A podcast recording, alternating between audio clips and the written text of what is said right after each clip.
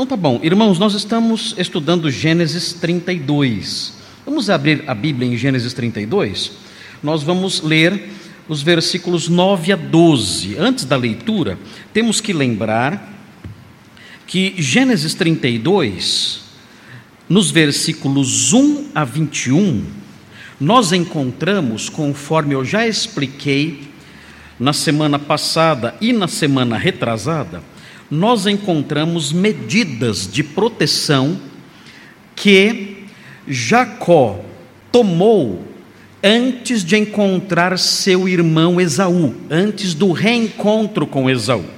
Os irmãos sabem que quando Jacó fugiu para Padã Arã, a fim de encontrar refúgio na casa de Labão, seu tio, ele foi para lá fugindo de Esaú, porque Esaú tinha prometido, tinha enunciado solenemente o desejo de matá-lo, porque ele havia enganado Isaac e roubado a bênção que Isaac queria dar para Esaú. Os irmãos sabem do subterfúgio que ele usou ali, mancomunado com sua mãe Rebeca. Jacó então roubou a bênção de Esaú, e quando Esaú soube disso, Esaú se dispôs a matá-lo, e então ele fugiu para Padã ficou 20 anos lá. E estudamos a história desses 20 anos, estudamos tudo isso.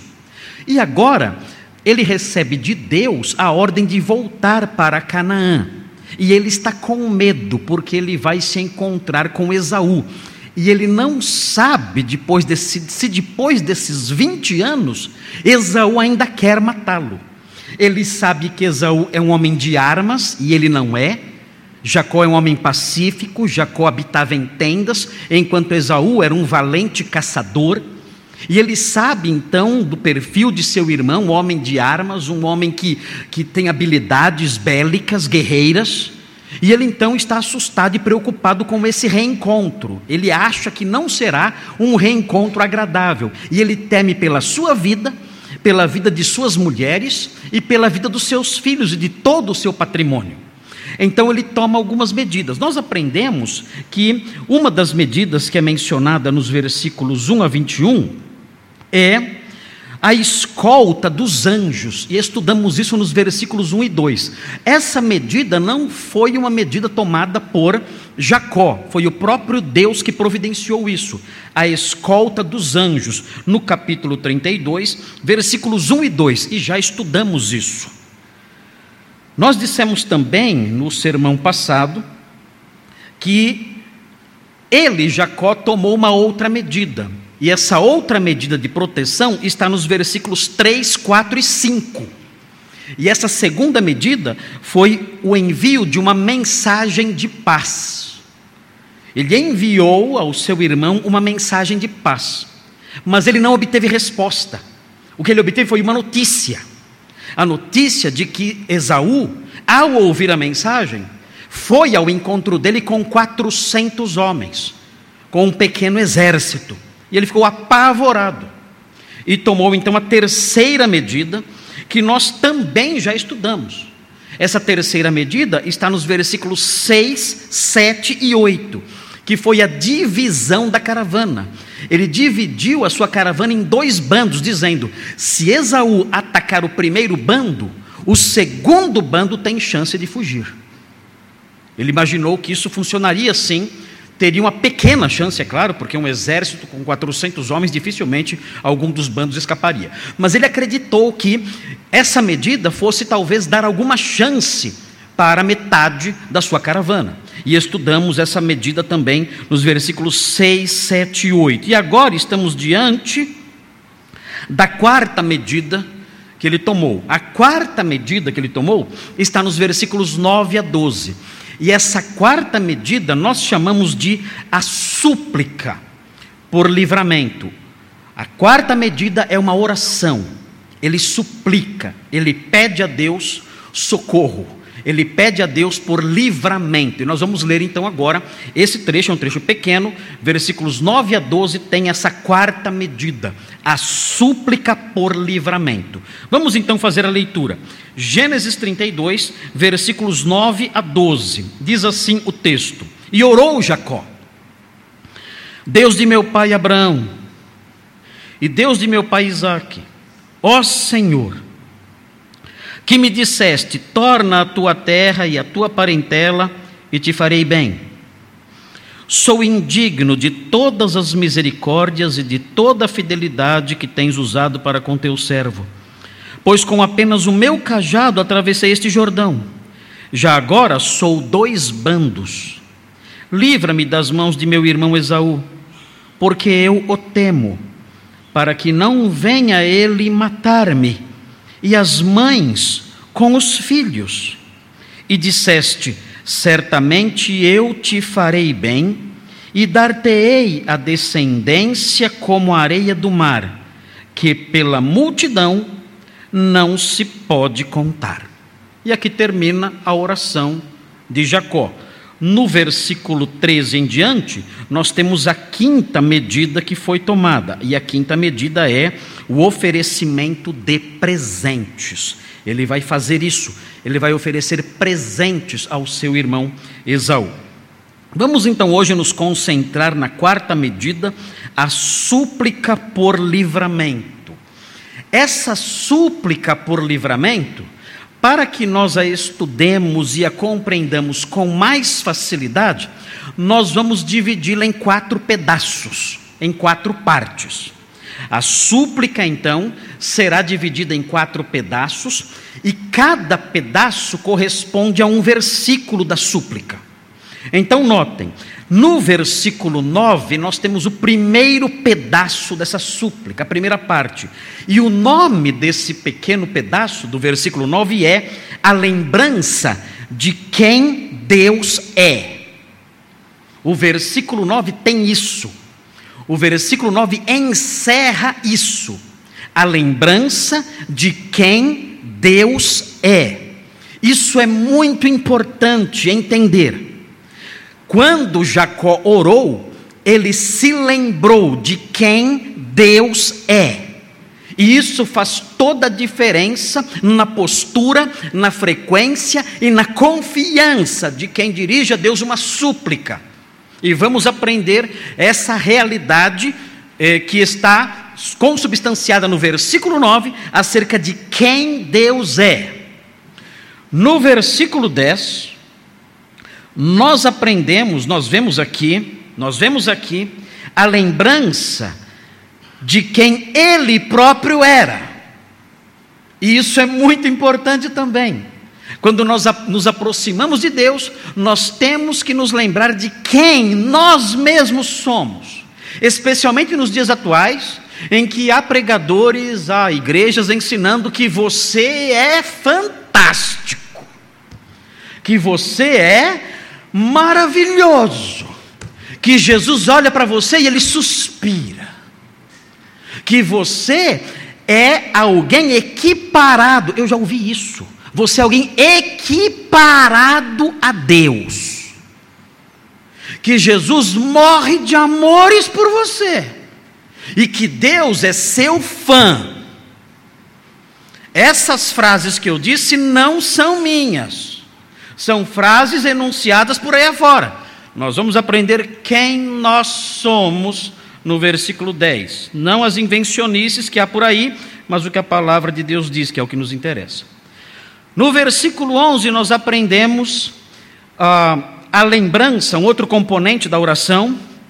Nos vemos diante de um outro componente da oração, que é a lembrança da gravidade da situação. Na oração, Jacó expõe diante de Deus o seu medo. E ele mostra a gravidade, ele expõe, ele expressa, ele fala, ele descreve a gravidade da situação. Esse é um dos elementos, é o terceiro componente da súplica, da oração de Jacó. E no versículo 12, nós temos o último componente da oração, que é a lembrança da promessa pactual de Deus. No versículo 12, ele fala de uma promessa que Deus fez quando ele entrou numa aliança com seus ancestrais e com ele próprio. Então, esses quatro elementos estão presentes nessa súplica, de forma que é uma súplica extremamente instrutiva. Nós temos que aprender com a súplica de Jacó para que aprendamos a orar corretamente. Vejam então o primeiro elemento da súplica por livramento. Versículo 9: a lembrança de quem Deus é. Muito bem, vejam o versículo 9. Versículo 9 começa assim: E orou Jacó. Notem, nós temos aqui uma tradução que diz expressamente isso, que verte o texto hebraico para o português nesses termos, e orou Jacó, quando, na verdade, o texto hebraico diz: e disse Jacó. É uma expressão muito comum no, no, no, no texto hebraico, vaiomer. Vaiomer significa e disse, Vaiomer Yaakov, e disse Jacó. O tradutor traduziu aqui como, oração, como orou, o verbo orar, mas na verdade o texto diz e Jacó disse. Muito bem. Qual é a relevância do uso desse verbo? Qual é a relevância do uso dessa construção? E Jacó disse: Isso mostra algo importante acerca da oração genuína, da oração verdadeira. A oração verdadeira envolve um dizer. A oração verdadeira envolve a formulação de frases espontâneas, frases racionais, frases inteligíveis. A oração verdadeira é uma fala. É uma fala criativa, é uma fala racional, é uma fala integrada por frases, in, in, eh, frases espontâneas, frases racionais, frases que têm sentido. A oração não é, a oração bíblica, a oração cristã, não é um exercício mental, não é isso. O crente, ele não se envolve, se envolve com exercícios mentais. Isso não tem nada que ver com o cristianismo. O crente não se envolve com meditações transcendentais. O crente não se envolve com práticas de yoga para esvaziar a mente e encontrar algum tipo de paz. Ele não faz isso. O crente instruído na verdade, o crente instruído na palavra, ele sabe qual é o veículo que ele tem para se aproximar de Deus. E esse veículo não envolve essas coisas esvaziar a mente, sentar e ficar tentando encontrar algum algum algum experimento, alguma experiência de paz, meditando no vazio. Nada disso compõe a experiência cristã. O crente não se envolve com essas coisas por uma razão muito simples. Essas coisas são, eh, são permeadas, são caracterizadas por conceitos religiosos falsos. Essas coisas estão fortemente relacionadas ao hinduísmo. São os hinduístas que fazem meditações, são os hinduístas que praticam yoga, são os hinduístas que tentam fazer exercícios mentais, exercícios de respiração, exercícios de não sei mais o que, bobagens. Nós somos crentes, nós não fazemos isso, não nos envolvemos com essas coisas. Nós oramos a Deus. E quando oramos, nós dizemos, nós falamos. E o que falamos? Falamos frases bem, bem construídas. Falamos frases criativas que, que brotam da nossa boca, expressando os nossos sentimentos, os nossos temores, as nossas angústias, as nossas gratidões, os nossos louvores. Nós fazemos isso. Não ficamos sentados numa almofada, com a mão assim não fazemos isso. Tentando esvaziar a cabeça.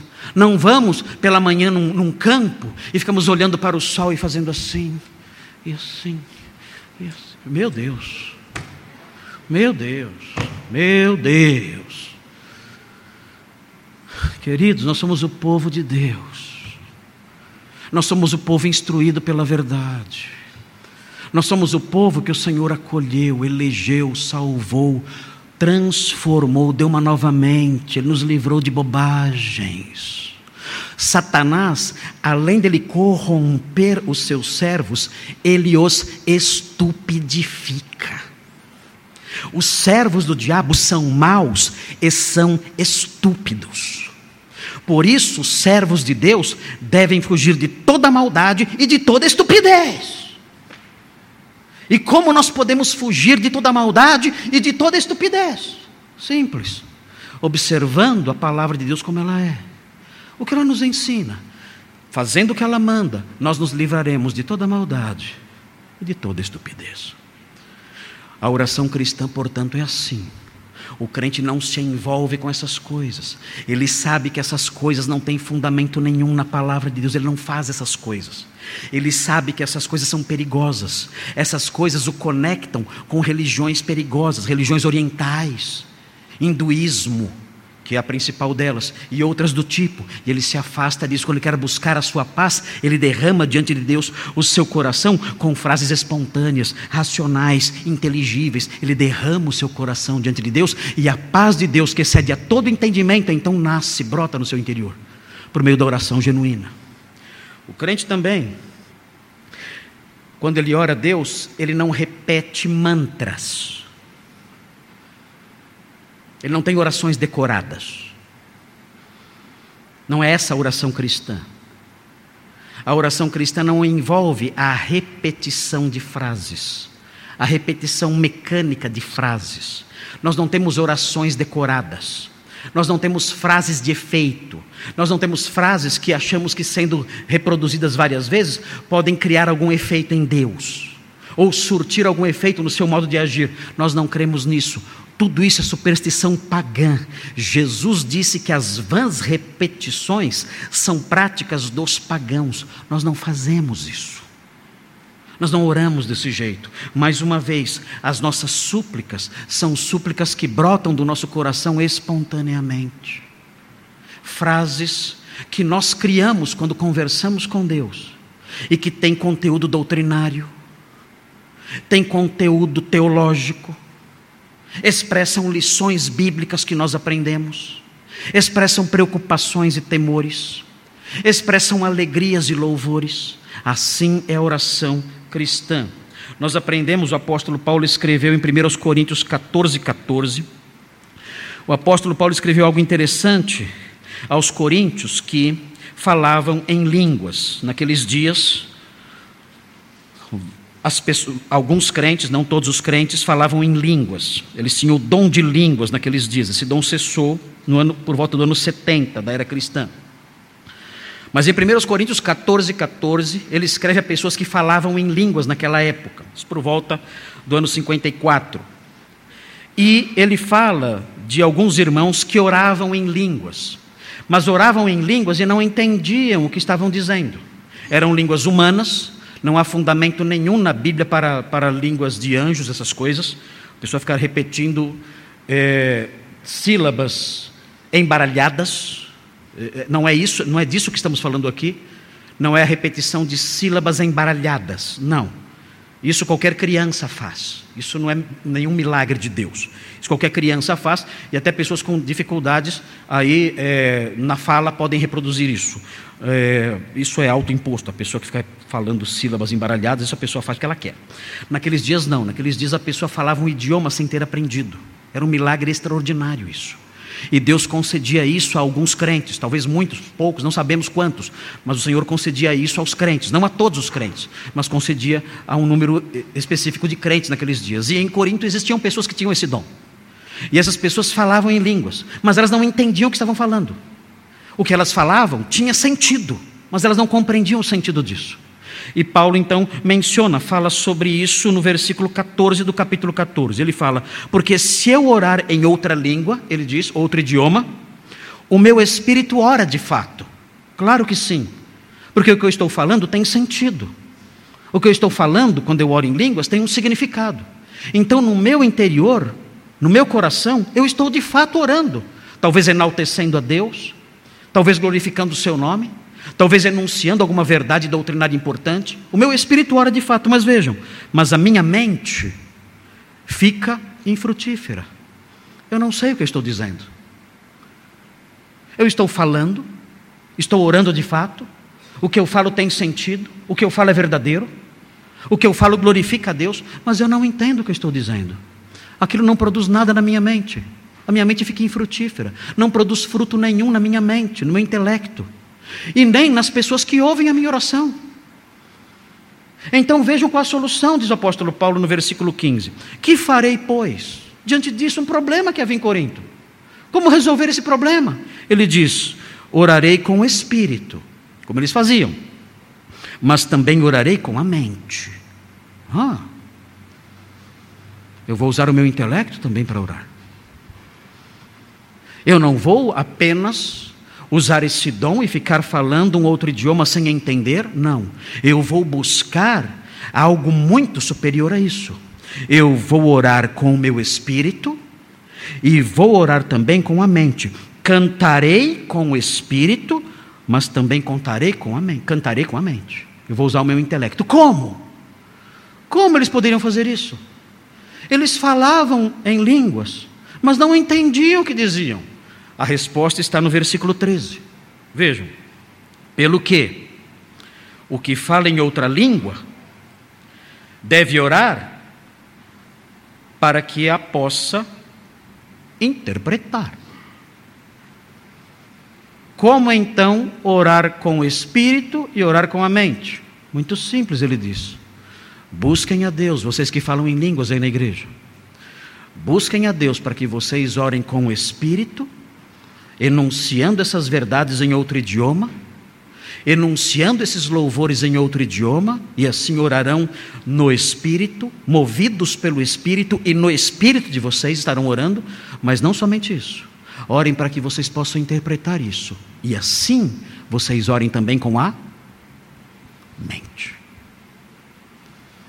A oração sem o uso da mente, a oração sem uso do intelecto, diz o apóstolo Paulo, vale muito pouco. Naqueles, naqueles dias, quando havia o dom de línguas, ele diz: Isso não vale nada. A mente fica infrutífera. É necessário que a mente frutifique. E a mente só pode frutificar se vocês entenderem o que está sendo dito por vocês mesmos. De maneira que no cristianismo nós aprendemos que a oração é algo assim. A oração é integrada por isso, por frases que têm sentido, por frases que instruem, por frases que expressam verdades, por, por frases racionais, por frases espontâneas e inteligíveis. É assim que a oração cristã funciona. Nós devemos orar assim, o apóstolo Paulo diz em Efésios 6. Efésios capítulo 6 ele diz, vejam aí na sua Bíblia, Efésios capítulo 6 ele explica como o crente deve orar.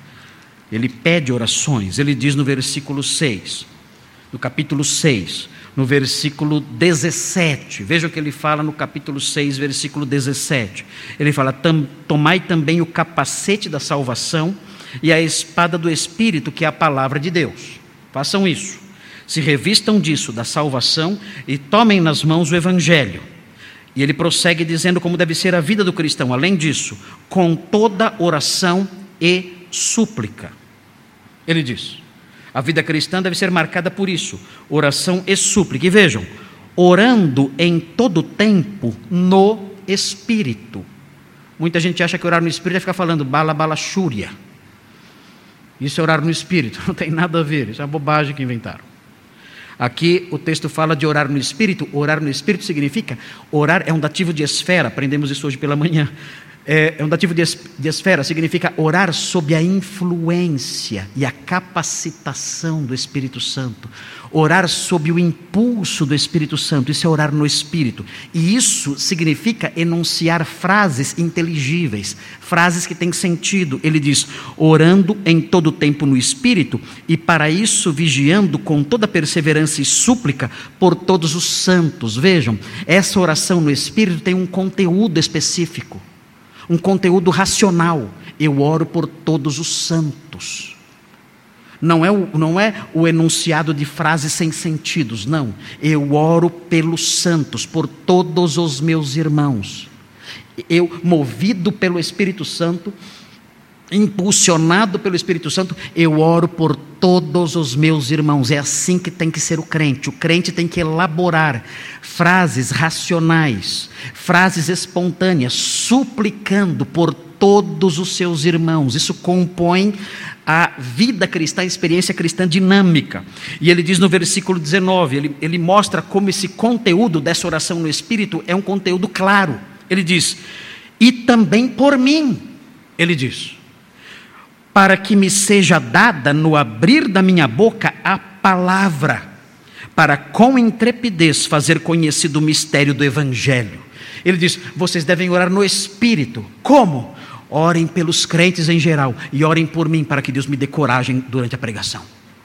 Essa era a oração no Espírito, impulsionada pelo Espírito, marcada por frases que tinham sentido, frases claras, espontâneas, racionais, em que a pessoa pedia pelos santos, pela igreja e pelo apóstolo Paulo, para que Deus lhe desse coragem na hora de pregar. Essa é a oração no Espírito. E temos que orar assim. Em Judas, no versículo 20, virem as páginas da Bíblia, vemos a mesma expressão. Orar no Espírito envolve isso, envolve uma súplica racional, uma súplica clara, uma súplica que tem um conteúdo que eu posso entender. Não é a repetição mecânica de palavras, não é isso não é a repetição mecânica de mantras, não é o uso de meditações, não é exercício mental, não é esvaziamento da mente, não é exercício respiratório, não. É expor diante de Deus as nossas petições. Vejam em Judas no versículo 20. O texto fala sobre como agir diante da realidade dos falsos mestres que nos cercam. Nas quartas-feiras de manhã, eu tenho feito devocionais às sete da manhã acerca desse texto. Esse texto mostra como devemos agir diante dos falsos mestres que nos cercam. Diz o versículo 20: Vós, porém, amados, edificando-vos na vossa fé santíssima, orando no Espírito Santo. Mais uma vez aqui. Uma das armas para que eu me mantenha firme diante da ameaça dos falsos mestres, envolve isto aqui: orar movido pelo Espírito Santo, impulsionado pelo Espírito Santo, apresentando ao Senhor frases, petições racionais, espontâneas, criativas, que têm sentido, apresentando a Ele essas petições, movidos pelo Espírito Santo. O versículo 21 prossegue falando: Guardai-vos no amor de Deus, esperando a misericórdia do nosso Senhor Jesus Cristo para a vida eterna. São elementos que compõem a experiência da vida cristã no trato com ameaças, como as ameaças dos falsos mestres. Envolve isso, oração. Nós temos que aprender a teologia da oração do Novo Testamento. A teologia da oração do Novo Testamento envolve isso. Envolve apresentar a Deus uma conversa, uma fala, uma fala espontânea, razoável, que tem sentido, em que eu apresento diante de Deus, impulsionado pelo Espírito Santo, as minhas petições. É isso que Jacó faz aqui. Jacó não faz meditações, Jacó não repete rezas, Nada disso. Ele fala com Deus, derramando diante de Deus o seu coração. E é assim que os crentes agem. É assim que os crentes oram. Isso é orar. Os crentes devem fugir de qualquer outra coisa, de qualquer exercício espiritual que não tenha nada a ver com essas coisas. Eu me lembro que certa vez encontrei um moço no hospital e ele é, conversando ali, eu tinha ido visitar uma doente, uma pessoa doente, e ele tinha alguém da família dele também internado ali, e eu conversando com ele, ele me, ele me contou o problema dele, e eu contei o problema da pessoa que eu fui visitar, e eu disse a ele: Olha, eu vou, eu vou orar por você, e pela sua uh, família, pela pessoa que está doente aí. E ele ficou me olhando assustado, arregalou os olhos estranhou a minha, a minha, a minha forma de falar. Eu disse: Eu vou orar por você. Ele então ficou um tanto confuso, sem saber o que dizer. e disse assim para mim: Eu também vou fazer um pensamento pela pessoa que você veio visitar. Oh, você vai fazer um pensamento. Ok. Obrigado pelos seus pensamentos, que não valem nada. Ele não sabia, ele não sabia o que dizer.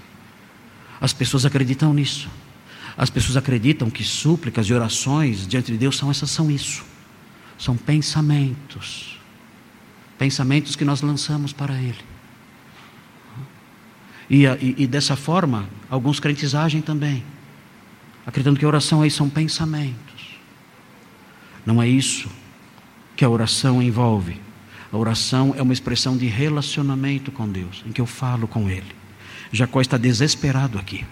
Jacó está em pânico. Ele precisa falar com Deus. Então, por isso, o texto diz: E Jacó falou. Jacó disse. E ele então começa a expor todo o seu coração aqui diante de Deus. Ele expõe o seu coração, ele derrama o seu coração diante de Deus. E isso é orar. Muito bem. Fujamos dessas coisas. O meio evangélico está repleto de bobagens. O meio evangélico está repleto de rezas, orações de vitória, orações de triunfo, orações que a pessoa aprende e acredita que se repeti-las obterá algum favor especial. Existe um livro que eu li na minha juventude chamada, chamado O Adversário de Mark Bubeck. E ele ensina uma oração para você fazer toda manhã. E é a oração para você vestir a armadura de Deus. Então você antes de sair de casa, você diz: Agora eu pego o capacete da salvação. E eu visto agora. Sua cabeça faz até assim na hora. E assim você vai pegando cada pedaço da armadura e sai vestido dela na rua. Depois que você ora desse jeito, todo dia você tem que vestir essa armadura.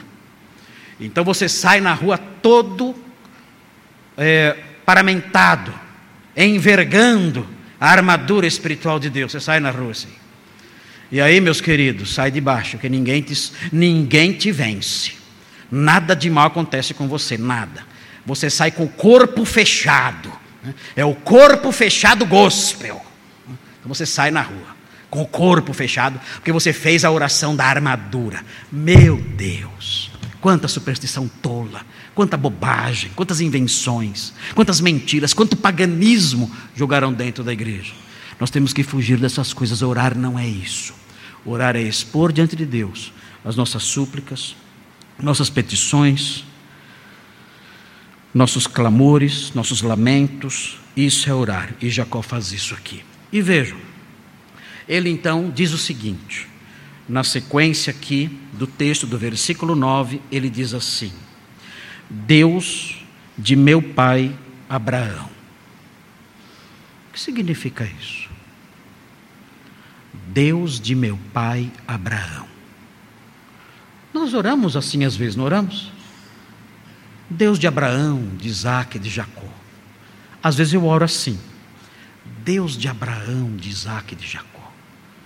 Eu não me importo com os deuses que inventaram hoje por aí afora. Ah, os deuses da pós-modernidade. O, o, o, Deus dos evangélicos modernos é um Deus estranho. Não é o Deus de Abraão. Não é o Deus de Isaac. Não é o Deus de Jacó. O Deus dos evangélicos modernos é só um mordomo é alguém que obedece às minhas ordens. Ele é assim. Eu determino e ele faz. Eu ordeno, ele abaixa a cabeça e faz aquilo que eu ordeno. Eu, eu movo algumas alavancas e ele automaticamente reage de acordo com o meu desejo. Eu descubro algumas frases mágicas, eu pronuncio essas frases mágicas, eu consigo influenciá-lo para ele fazer o que eu quiser que ele faça. Esse Deus não é o Deus que eu conheço, não é o Deus que nós conhecemos. Esse não é o Deus de Abraão. Quem é o Deus de Abraão? Quem é? Um, Eu fiz um levantamento nesta semana, na história de Gênesis, para ver com mais precisão quem é o Deus de Abraão. Quando, quando Jacó disse essa frase, quando ele disse, Deus de meu pai Abraão, quando ele disse isso, o que lhe veio à mente? Em que ele estava pensando?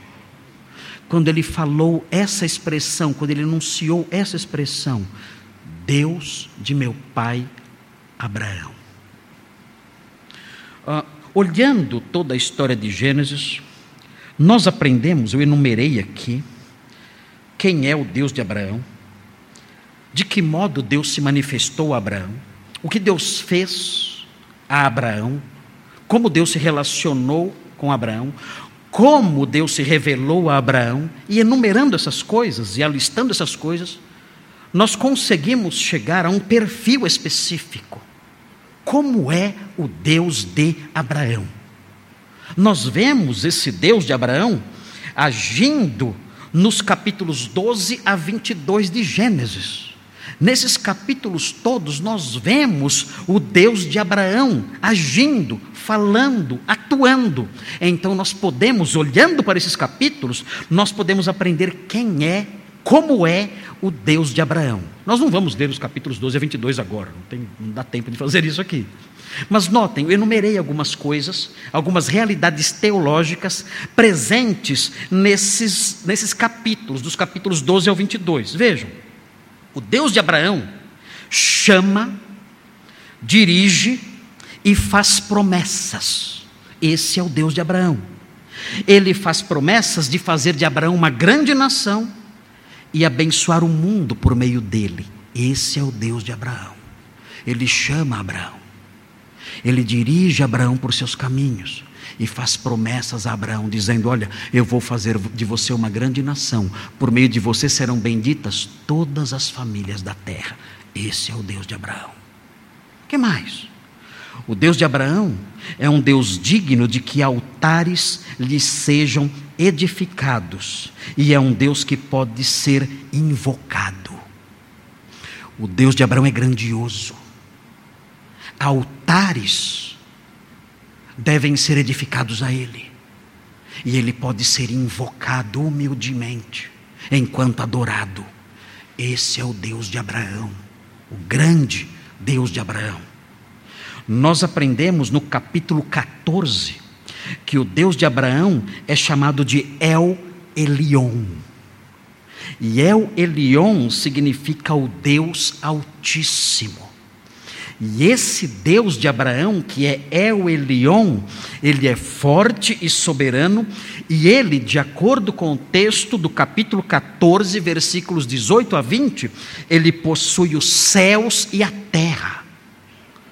Ele é dono do céu e da terra, ele possui o céu e a terra, e ele livra os seus servos dos seus adversários. Esse é El Elion, o Deus de Abraão, o Deus Altíssimo. Ele é assim. Ele não é o Deus subserviente, o Deus mordomo, o Deus que tem medo de mim e me obedece. Não. Ele não é movido por frases de efeito. Ele não é movido por mecanismos que eu descubro e coloco em execução. Não. Ele é o possuidor do céu e da terra, aquele que livra os seus servos de seus adversários. No capítulo 15, ele é o Deus que faz uma aliança unilateral e perpétua com seu servo. Ele estabelece uma aliança com seu servo e mantém essa aliança por toda a eternidade. No capítulo 17, aprendemos que Ele é o Deus que tem autoridade sobre as vidas dos homens, sendo dono dos seus servos, podendo inclusive mudar o nome deles. Ele é dono dos seus servos dono. Ele muda o nome deles. Ele diz: Você não vai mais se chamar Abrão. Você vai se chamar Abraão. E você, moça, não vai se chamar mais Sarai. Você vai se chamar Sara. Eu mando. Eu sou seu dono. Esse é o Deus de Abraão. Ele é o dono soberano dos seus servos. Ele é o Deus que pune os perversos e livra os seus protegidos. Nós aprendemos isso nos, nos, nos capítulos 18 e 19, quando ele pune Sodoma e Gomorra. Ele pune os perversos. Ele é um Deus longânimo, que suporta a iniquidade até um limite. Quando a iniquidade do ser humano chega num ponto em que ela transborda, então Deus pune os perversos severamente. O Deus de Abraão faz isso. Ele pune terrivelmente os perversos, enquanto também livra os seus servos. Esse é o Deus de Abraão. Ele não é o Deus que dá tapinha nas costas do perverso que olha para os perversos e diz: Ah, a carne é fraca, vem aqui, dá um abraço. Não.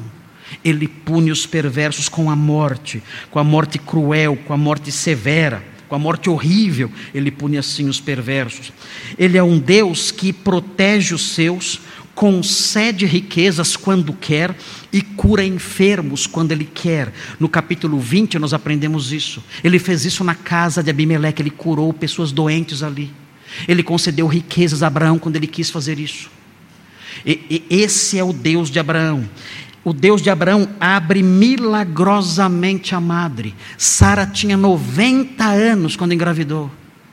E o Deus de Abraão fez com que ela tivesse um filho, com 90 anos. Ele é o Deus que abre milagrosamente a madre.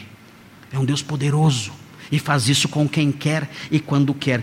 Ele é um Deus que prova a fé dos seus servos da forma como ele quer. Ele pediu para Abraão o sacrifício do seu próprio filho, do seu único filho. Ele pediu para provar a sua fé. Ele é o Deus que tem o direito de fazer o que quer. Esse é o Deus de Abraão.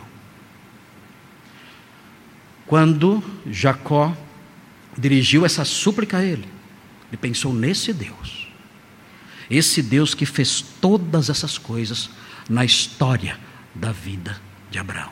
Não é o Deus dos evangélicos modernos. Não é o Deus que é uma projeção mental que nós criamos em alguns momentos, quando as coisas não estão bem. Não é isso. O Deus de Abraão é o Deus descrito nos versículos 12 a 22 de Gênesis. Ele tem que ser temido e adorado. Ele é a fonte de todo bem e também a fonte de todo mal. Ele é o Deus que é dono de tudo. Ele é o El Elion. Ele é o Deus que manda. Não pede, ele manda. E deve ser obedecido. Ele é o nosso dono. Ele é o nosso dono. Se ele quiser mudar o nosso nome, ele muda, porque ele é o nosso Senhor, soberano, dono de todos nós. Esse é o Deus de Abraão. Quando eu me aproximo para orar, eu tenho que lembrar disso. Deus de Abraão, meu Senhor. Eu estou me aproximando de alguém que eu não posso compreender. A sua grandeza, a sua dignidade, a sua força, o seu poder, a sua autoridade são infinitos. Deus de Abraão. Eu me aproximo do Senhor agora. Deus de Abraão, eu falo com o Senhor agora. Deus de Abraão, eu me aproximo com temor e tremor. O Senhor é o Deus de Abraão. Não é o Deus inventado dos teólogos, não é o Deus inventado dos neoevangélicos, não. É o Deus de Abraão. E o texto prossegue. O texto fala: Deus de meu pai Abraão e Deus de meu pai Isaac. Quem é?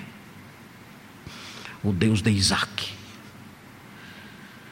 Quando nós olhamos os capítulos 25 e 26 de Gênesis, nós aprendemos também quem é o Deus de Isaac. Quem é o Deus de Isaac? No capítulo 25, nós aprendemos que o Deus de Isaac é um Deus que ouve as orações. Esse é o Deus de Isaac. No capítulo 25, versículo 21, é um versículo interessante, acho tão lindo esse versículo. Diz assim, 25, 21, diz assim: Isaac orou ao Senhor por sua mulher, porque ela era estéril. E o Senhor lhe ouviu as orações, e Rebeca, sua mulher, concebeu. Esse é o Deus de Isaac. Ele é poderoso, ele ouve as orações. O Deus de Isaac orienta, ordena e renova suas promessas. Nós aprendemos isso no capítulo 26, nos versículos 1 a 4. Ele orienta, ordena e renova suas promessas. Ele protege, capítulo 26, 11. Ele abençoa com bens materiais. Capítulo 26, 13 fala que Isaac ficou riquíssimo porque Deus o abençoou. Ele proporciona um lugar de paz para se viver e prosperar. É muito lindo isso. Quando olhamos e quando aprendemos sobre o Deus de Isaac, que é o mesmo Deus de Abraão, é claro. Mas há esse destaque na história de Isaac. No capítulo 26, versículo 22, é muito lindo ver Deus fazendo isso. Partindo dali, cavou ainda outro poço, diz aqui o texto, falando sobre Isaac. E como por esse não contenderam, chamou-lhe Reobote e disse: Porque agora nos deu lugar o Senhor e prosperaremos na terra. Ele diz: Deus nos deu um lugar tranquilo. Reobote significa um lugar largo. Deus nos livrou dos apertos, nos deu um lugar largo para que vivêssemos tranquilos e prosperássemos. Esse é o Deus de Isaac, é o Deus que concede um lugar de paz, um lugar largo para vivermos e prosperarmos.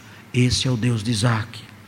Esse Deus de Isaac é o Deus que infunde temor nos inimigos. Ele é chamado de o temor de Isaac, porque ele coloca medo no coração dos inimigos. Ele faz isso. Esse é o Deus de Isaac. É por isso que Jacó, diante daquela situação, ele clamou ao Deus de Abraão e ao Deus de Isaac. Ele sabia que o Deus de Abraão envolvia essas coisas todas. Ele sabia que o Deus de Isaac ouviria as orações, ouve as orações, realiza promessas, protege, concede um lugar de paz e infunde temor nos inimigos. Então ele clamou ao Deus de Isaac. Quando nós oramos a Deus, nós nos aproximamos dele e dizemos essas coisas: Senhor, o Senhor é o Deus de Abraão, o Senhor é o Deus de Isaac. Eu posso me aproximar do Senhor, porque o Senhor ouve. E o Senhor é a fonte de todo bem. O Senhor pode me conceder um lugar tranquilo, um lugar de paz, para que eu siga em frente na minha vida neste mundo. O Senhor é a fonte dessas coisas. O Senhor tem poder para essas coisas. Nós aprendemos isso, eu aprendi isso quando eu, eu estudei a história de Isaac. O Senhor é o Deus de Isaac. E assim deve ser a nossa oração. O texto prossegue. E Jacó diz o seguinte, ainda no versículo 9, em Gênesis 32, 9. Ele diz: Deus de meu pai Abraão e Deus de meu pai Isaque, ó Senhor. O que significa isso? Senhor. Aqui a palavra que aparece aqui é uma palavra que os judeus não pronunciam. É o tetragramaton, é o nome de Deus. Yahweh. Alguns no português chamam de Jeová. Nós não sabemos como pronunciar esse nome. A pronúncia desse nome se perdeu, porque os judeus não, pronun não pronunciam esse nome, não pronunciam as letras desse nome. Então, por causa disso, nós não sabemos como pronunciar esse nome. Alguns falam Jeová, outros dizem Yahvé, outros dizem Javé, outros dizem Yahweh. Nós não sabemos como pronunciar, mas esse é o nome de Deus expresso em Êxodo 3,14. Em Êxodo 3,14, ele disse que o nome dele é esse, e esse nome significa Eu sou o que sou. E quando ele disse Eu sou o que sou, isso significa que ele é eterno, imutável e autossuficiente. Quando ele diz Eu sou o que sou, esse é o significado. Eu sou eterno, eu sou imutável e eu sou autossuficiente. Eu não preciso de ninguém e eu não mudo.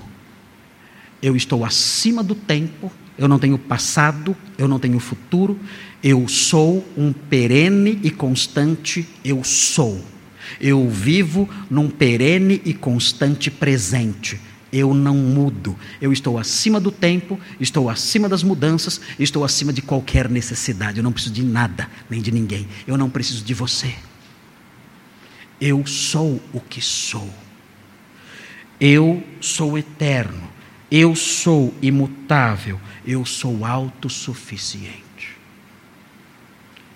Jacó se aproxima de Deus, chamando assim de Yahweh, porque ele sabe também que Yahweh é o Deus da aliança. Geralmente no Pentateuco, quando se quer destacar a aliança de Deus com os homens, é esse nome que aparece, Yahweh. E isso dá segurança nas alianças. Porque Yahweh é imutável e isso prova que a sua aliança é uma aliança em que eu posso confiar, porque Deus não muda. Ele então se aproxima de Yahweh e diz: O Senhor fez uma aliança com os meus ancestrais e o Senhor é Yahweh, o Senhor não muda. Eu confio no Senhor. O Senhor não precisa de nada. O Senhor é autossuficiente e o Senhor é imutável. Eu posso me aproximar do Senhor e pedir que o Senhor me socorra, firmado nas suas promessas, porque o Senhor é Yahweh. O Senhor é o grande eu sou. O Senhor não muda. Nós podemos nos aproximar de Deus pensando essas coisas. Nós nos aproximamos do eterno e do grande eu sou.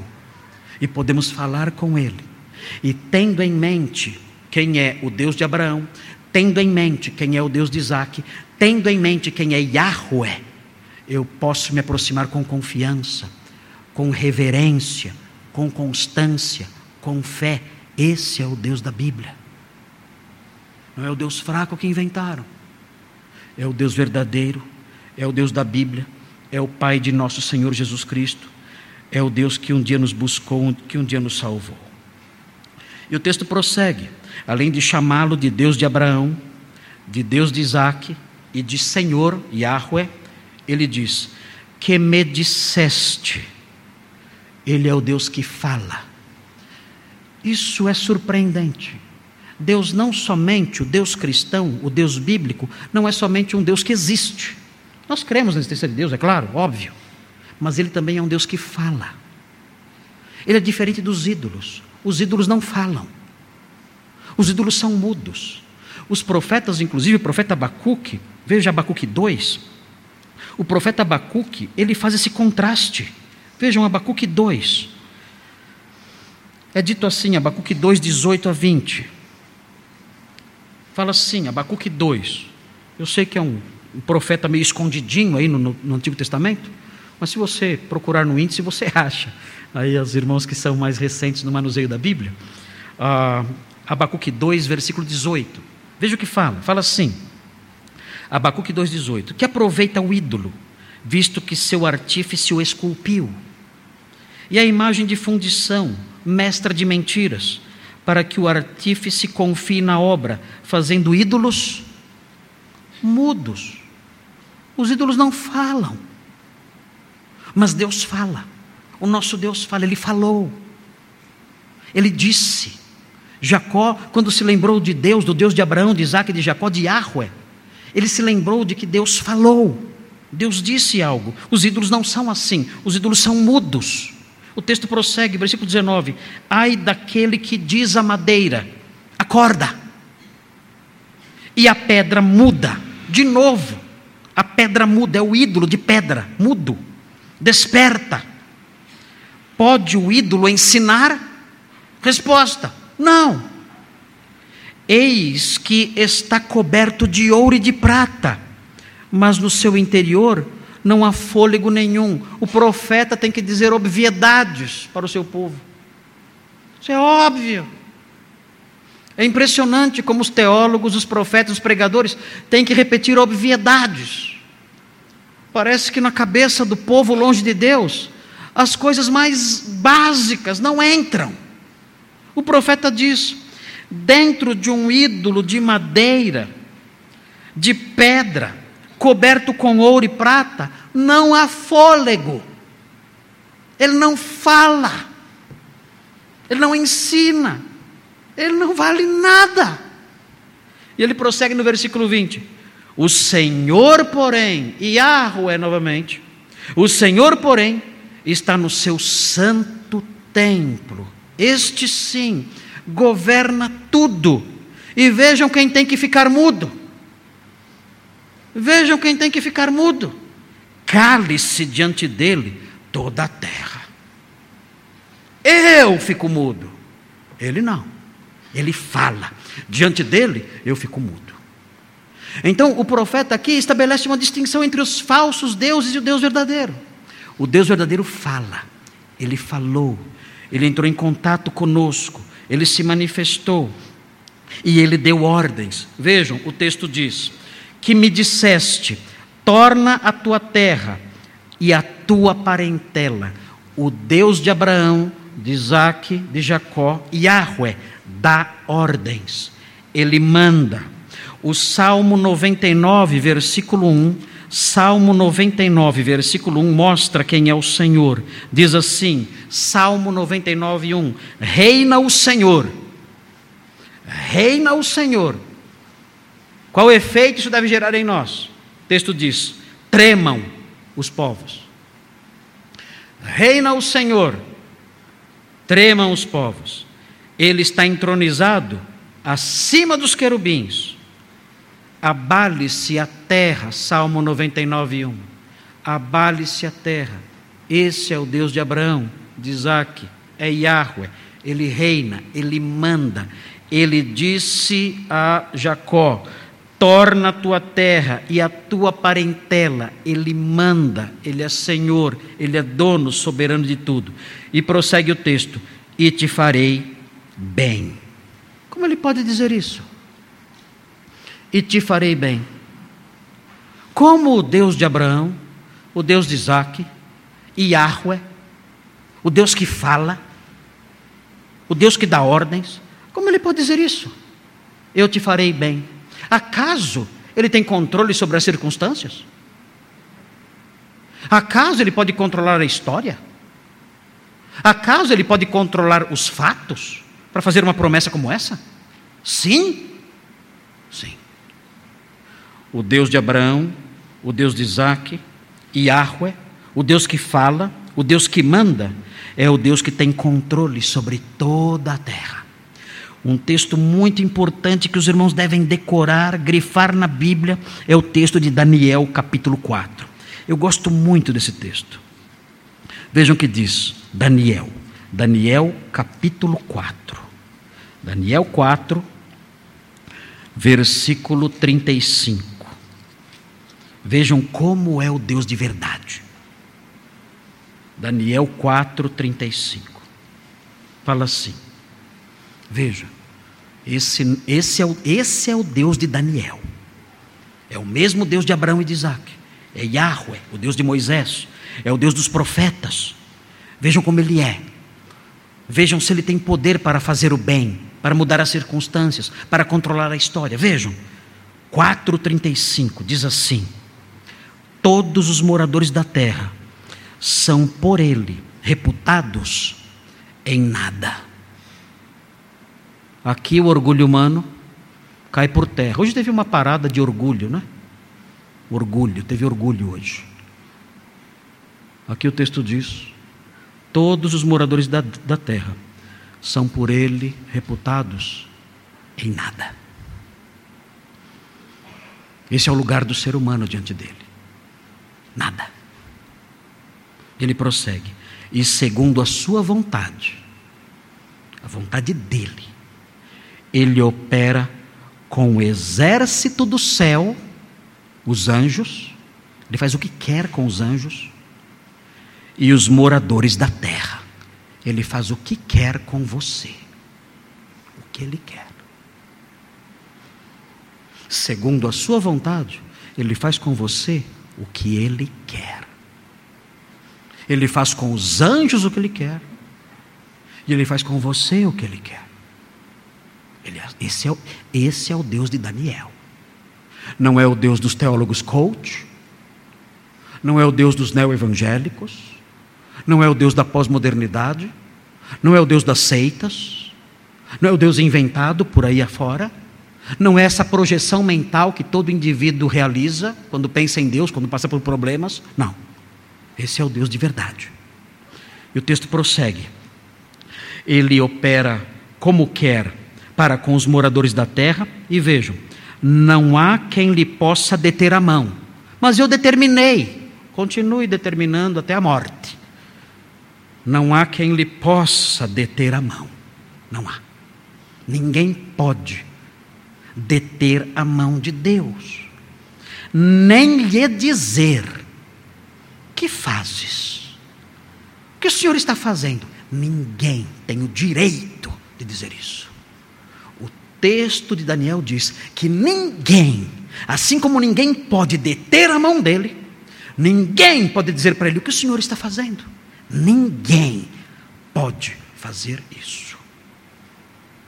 Esse é o Deus cristão. Esse é o Deus bíblico. Esse é o Deus de Abraão, o Deus de Isaac, o Deus de Daniel. Esse é Yahweh. E então, nós nos aproximamos dele, sabendo quem ele é. Então, cheios de medo por causa dos problemas que nos cercam, cansados por causa dos problemas e das ameaças, tristes porque as coisas não saíram como nós queríamos, inseguros por causa de enfrentamentos que teremos em breve, confusos porque não sabemos como resolver certas situações. Então, nós, nessa condição, com o coração apertado, nós nos aproximamos desse Deus. Dele nos aproximamos e dizemos: Senhor, eu estou com medo, me ajude. E então, lembrando quem Ele é, lembrando como é o Deus de Abraão, o Deus de Isaac, Yahweh, o Deus de Daniel, a nossa fé é robustecida. Nós confiamos nós prosseguimos, sentimos segurança, sentimos temor e tremor, somos invadidos por reverência e sabemos, Ele tem o controle de tudo nas mãos. Eu posso seguir em frente, porque eu confio, clamo, invoco e creio nesse Deus, o Deus de Abraão, de Isaac Yahweh, o Deus de Daniel, o Deus verdadeiro eu posso me aproximar dele e expor diante dele os meus pensamentos, meus temores, meus clamores, todas as minhas dúvidas, minhas dificuldades e saber que é esse Deus que vai administrar essas coisas, é esse Deus que vai responder conforme a sua soberania, o seu poder e a sua graça. Esse é o Deus a quem Jacó se dirigiu. Nós aprendemos enquanto vimos essas coisas todas, nós aprendemos que Ele é o Deus que fala. Ele falou, Ele disse coisas a Jacó, dando-lhe ordens, fazendo promessas. Mas algo importante a se frisar agora no finalzinho é o seguinte: esse Deus que fala é também um Deus que escuta. Ele fala e também ouve quando nós apresentamos nossas petições diante dele, ele ouve. E ele administra a sua resposta como ele quer, não como nós queremos. Ele não se obriga a realizar nossas vontades. Ele realiza sempre a sua vontade. E ninguém pode, como diz Daniel, ninguém pode sequer questionar o que ele está fazendo. Nós não sabemos como ele nos responderá.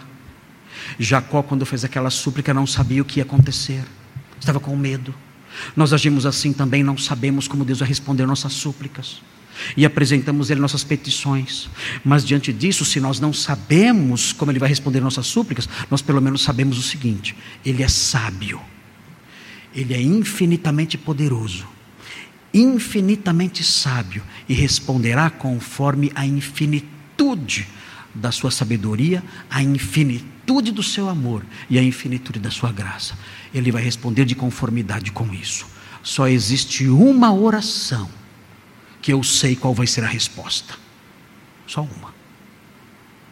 Existe uma oração apenas que quando alguém faz, nós sabemos qual é a resposta. E que oração é essa? Essa oração está em Romanos 10. Quem fizer essa oração, nós sabemos qual vai ser a resposta. Uma só. Romanos 10, versículo 13. Vejam o que diz. Romanos 10, 13.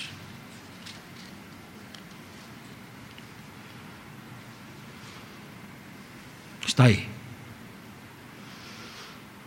Acharam a oração? Qual é a oração? Eu gosto dessa oração. Que oração é essa? O texto diz: Todo aquele que invocar o nome do Senhor. Essa é a oração. Invocar. O verbo invocar evoca a ideia de pedido de socorro, de salvação. Nós, os crentes, nós invocamos o nome do Senhor um dia. Significa que nós clamamos pelo seu socorro, pelo seu livramento, pelo seu perdão, pela sua salvação. Invocar é isso. Invocar é pedir, Senhor, salva-me. Senhor, socorro. Senhor, livra-me. O texto aqui diz: todo aquele que invocar o nome do Senhor. A resposta está dada aqui já. O que vai acontecer? Será salvo. Jesus disse: Aquele que vem a mim, de maneira nenhuma lançarei fora. Essa oração, nós sabemos que Ele sempre responde positivamente. Esse é o Deus da Bíblia, esse é o Deus de Abraão, esse é o Deus de Isaac, esse é Yahweh. Se você quiser conhecê-lo e andar com ele, e ter uma herança com ele e viver com ele eternamente, só há um caminho. Jesus disse: Eu sou o caminho, a verdade e a vida. Ninguém vem ao Pai, ninguém vai ao Deus de Abraão, ao Deus de Isaac, a Yahweh, senão por mim. Ninguém. O que eu faço então? O que eu faço então para ter essa herança celeste, essa salvação que Ele dá? Muito simples, o texto diz: ore a Ele, invocando o seu nome. Creia em Cristo como seu Salvador e crendo, invoque o seu nome, Senhor. Senhor Jesus, eu creio no Senhor como, como meu redentor, como meu Salvador, e eu invoco o seu nome agora. Eu quero ser um servo do Deus de Abraão e de Isaac. Eu quero ser um servo de Yahweh. Eu quero ser um herdeiro seu. Eu quero andar nos seus caminhos. Eu quero ser o servo do Senhor. Eu invoco o seu nome agora. Salva-me, perdoa-me, santifica-me, dá-me uma herança com o seu povo. Eu invoco o seu nome. Esse Deus, o Deus de Abraão, Isaac, Yahweh, responderá essa súplica e concederá a você a salvação eterna por meio de Cristo e lhe dará uma herança eterna. Vamos orar. Senhor Deus, obrigado, porque na oração de Jacó nós aprendemos quem é o Senhor. Ajuda-nos, ó Deus, quando orarmos, ajuda-nos a nos dirigirmos ao Senhor, lembrando dessas coisas, lembrando quem o Senhor é. Nós não nos dirigimos ao Senhor como alguém que inventamos, alguém que imaginamos nas horas difíceis, alguém que uh, criamos nos momentos de dificuldade para desabafar. Não. Nós nos aproximamos do Deus de Abraão. Nós nos aproximamos do Deus de Isaac, de Yahweh. Nós nos aproximamos do, do Deus dos profetas, esse Deus verdadeiro. Nós nos aproximamos dele, ó Deus nos aproximamos do Senhor, ó Deus, e pedimos que quando, nos, quando orarmos ao Senhor, lembremos dessas coisas, para que a nossa oração seja constante, seja humilde e seja confiante, sabendo, ó Deus, com quem estamos falando. Suplicamos também por aqueles que não conhecem o Senhor, que não conhecem esse Deus grandioso, que hoje, ó Deus, essas pessoas possam se aproximar do Senhor, Deus verdadeiro, por meio de Jesus e dirijam ao Senhor essa súplica, clamando por salvação pela fé em Cristo, e recebam do Senhor consolo, alívio, misericórdia, perdão e redenção. Pedimos essas bênçãos em nome de Jesus. Amém.